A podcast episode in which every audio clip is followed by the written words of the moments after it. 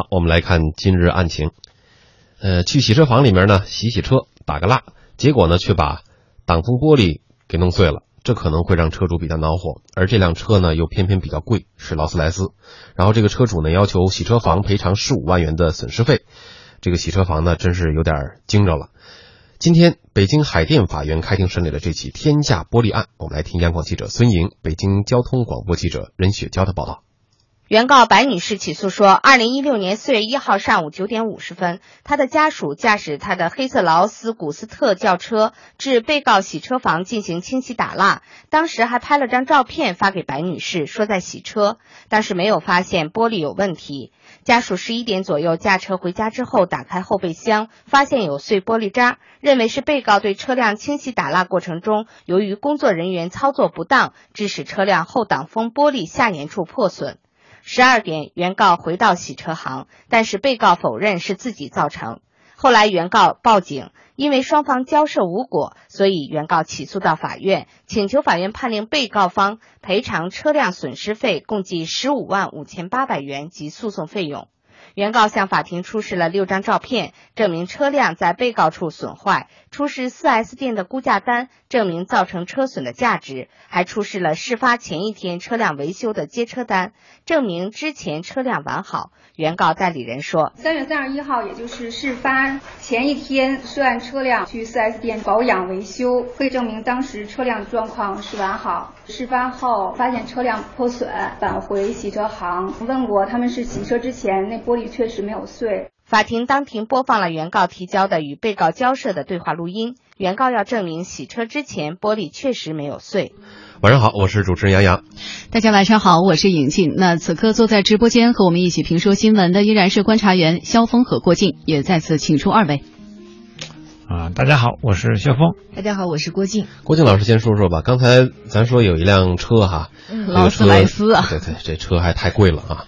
一一一不小心呢，在洗车行里面也不一定啊，就是在洗车行里面洗过车之后呢，后挡风玻璃破损了，于是呢，怀疑可能是由于呃在洗车过程当中造成了这个玻璃的破损，呃，那么肯定这个事情到现在为止啊，法官宣布休庭，择日宣判，也没有一个最终的结论。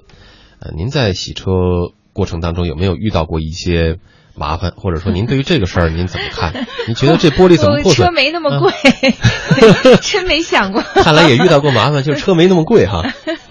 没有，就是首先一个，我是属于洗车特别少的。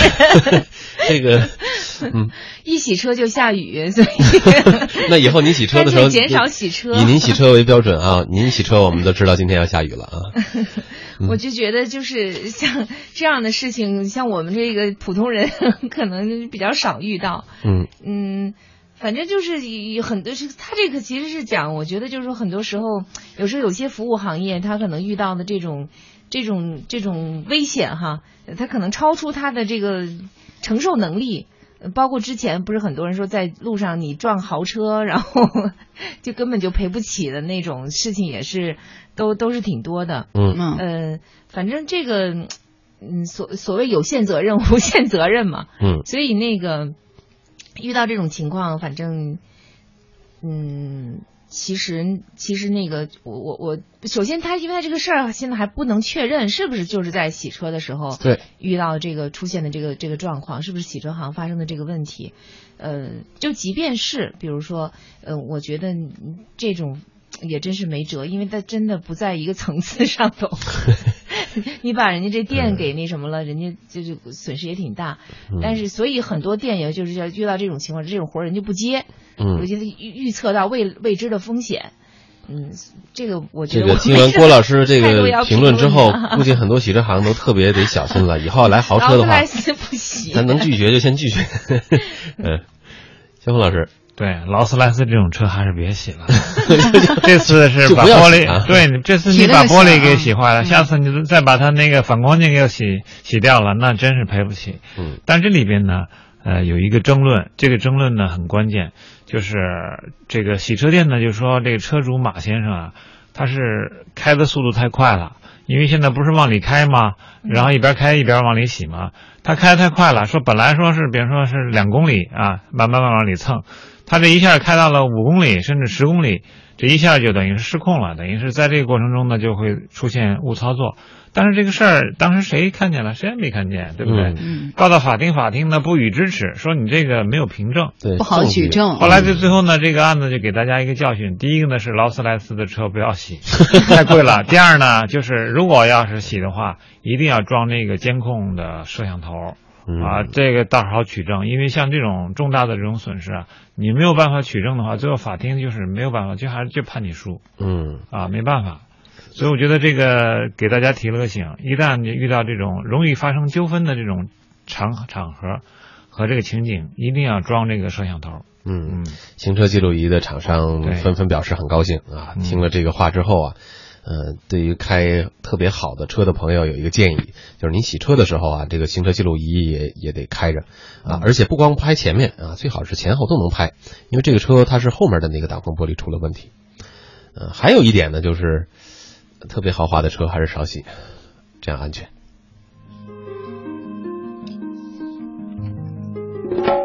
今日图片。今日图片啊，这张图片特别有意思，最近也特别火。这个词儿呢叫北京滩。呃，我们要说到的这张图片呢是京城四滩啊。呃，哪京城四滩呢？大张伟、张一山、鹿晗、易烊千玺。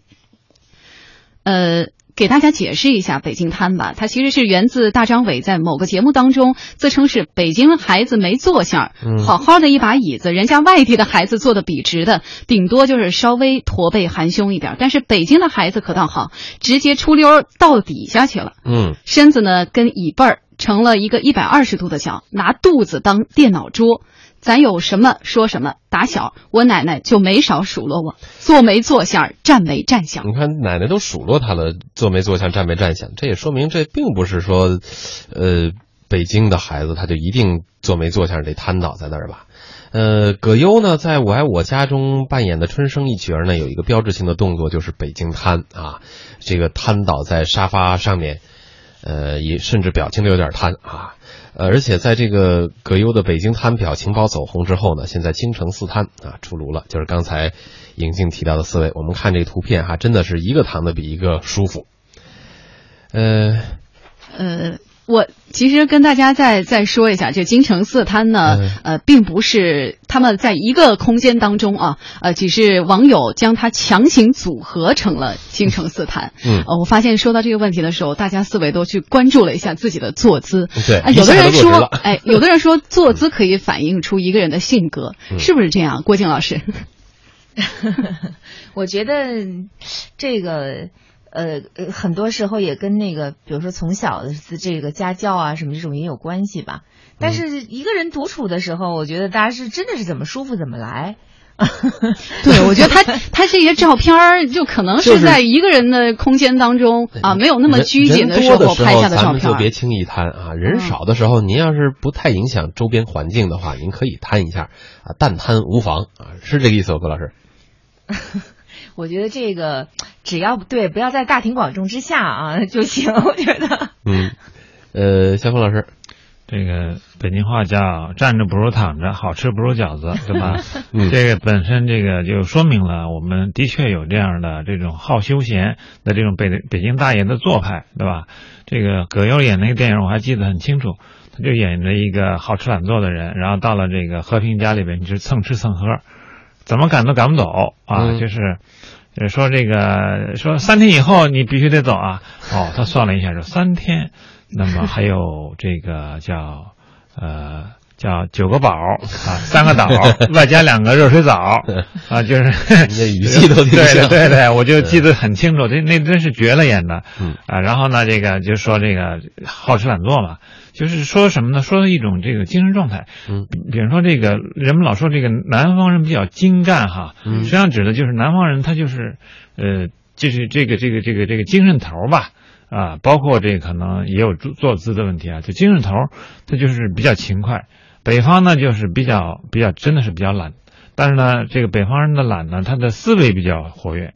南方人呢是腿儿比较活跃啊，那 我们这个北方人思维比较活跃。嗯。这个是实际上说的这个京城四贪呢，是实际上说的是这个我们北方人的这种，你也说是比较爷们儿，说的好听点儿哈。嗯。说的不好听点儿的话呢，就是这个比较懒嗯。啊，呃，一般的这种呃那些针头线脑的那些小事儿呢，不愿意去干。嗯不拘小节。哎，对，不愿意去干，要干就干大的。嗯，然后一般也干不来。嗯，呃，其实聊这个话题的时候，我们之前在去年年底有一部电影叫《老炮儿》，呃，电影上映之后呢，我们也是在直播间里也聊过啊，说这是北京呃，叫叫做胡同文化的一个代表。呃，而且现在因为这个表情包火了啊，北京滩也成了一个网络热词。其实刚才肖峰老师也提到了南北南北方的有一些差异，呃，仅从这个坐姿上来说哈，嗯、北京人呢有很多呃很有特点的，比如说这北京滩还得配上一些事儿啊，就是在喝那个豆汁儿的时候，一定得配上北京滩，那才能够有北京的气质、北京的气息。窝着喝是吗？不是，就是怎么舒服怎么来嘛，特点就是怎么舒服怎么来，这其实也是一个文化符号。呃，再遥想一点哈，就比如说像一些这个民宿哈，民宿宣扬的就是说我能够到一个地方就生活的像当地人一样。嗯。所以说你要真的，所以咱们外地的朋友如果来北京旅游的话，也是不是在旅游景点的时候也要做一个北京摊的这个姿势啊？可以啊，尝试一下嘛。要想活得像个当地人，北京摊先得学会了啊。北京话不一定会，但是得先会这滩。